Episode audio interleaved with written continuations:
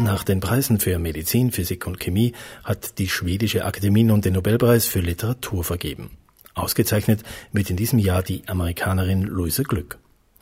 Der Literaturnobelpreis ist mit 9 Millionen schwedischen Kronen, das entspricht ungefähr 860.000 Euro dotiert. Luise Glück wurde 1943 in New York geboren und lebt in Cambridge, Massachusetts.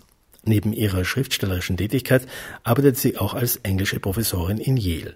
Zwölf Gedichtbände und mehrere Essays über Lyrik liegen von ihr vor. Ihre zentralen Themen sind Familie, Kindheit und die Beziehung zu ihren Eltern und Geschwistern.